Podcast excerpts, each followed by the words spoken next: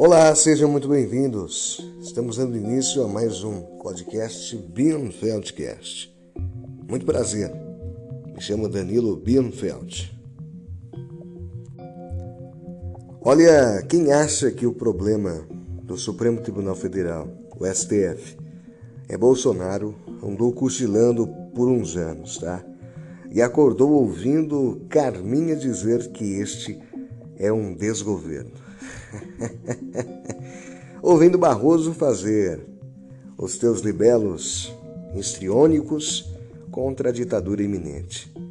Vendo Alexandre arrepiar com seu inquérito do fim do mundo, vendo Fux chutar o balde dos três poderes e outros outros gestos dramáticos. Pois veja que coisa incrível. O STF está tendo pesadelos com o Palácio do Planalto desde bem antes de 2019. Foi lá mesmo, foi lá mesmo no Supremo Tribunal Federal que se iniciou uma ciranda eletrizante de onde saiu a partitura para a grande sinfonia. Fora Temer! Com a velocidade da luz, fria de gabinete, a supracitada Carminha, então presidente da corte, colocou nas mãos de Faquinha a denúncia de que Janet arranjou a partir de uma delação montada com John Wesley, por sua vez assessorado pelo ex-braço direito de Jonathan. As coincidências da vida, não é? Era uma delação imprestável, tanto que foi suspensa e o delator terminou preso, frustrando o programa Exílio em Nova York. Mas o STF homologou esse lixo, sem lava-jato, sem Polícia Federal, sem nenhuma prova, sem nenhum resquício de força-tarefa, que desbaratou o maior esquema de corrupção da história do Brasil. Uma ação tosca, cuja pérola era uma interpretação. De Jones que uma frase de Temer significaria a compra do silêncio de Eduardo Cunha. A tal frase é esta: tem que manter isso, viu? Alimentou mais de um ano de manchetes dos que se achavam que derrubariam o governo com a franja penteada de Jonah. Joe Wesley era um empresário anabolizado pelo governo do PT, Faquin era o ex-militante petista e Jonah era o patético procurador-geral metido a progressista, que alimentava o consórcio golpista com manchetes tipo Enquanto houver bambu, vai flechar.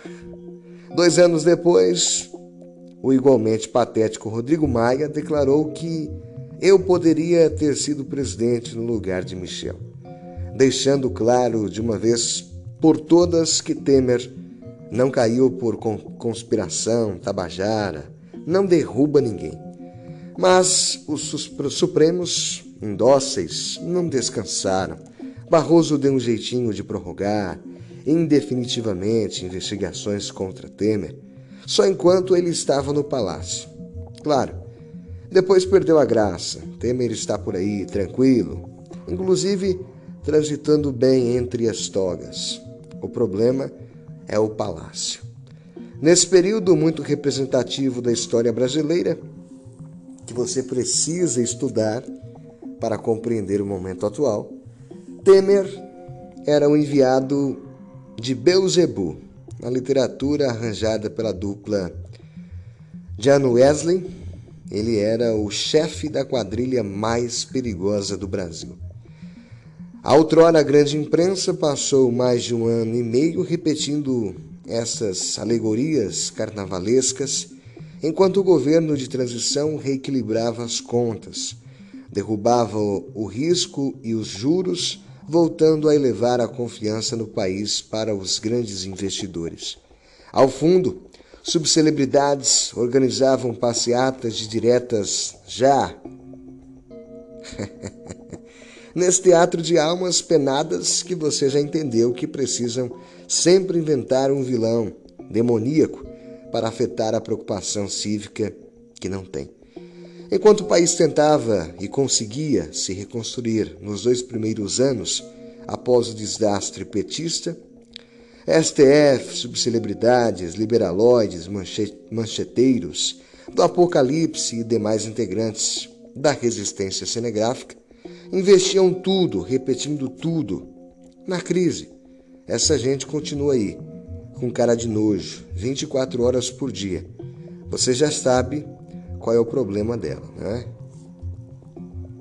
Esse foi mais um Bienfeldcast. Obrigado pela sua companhia. E até a próxima.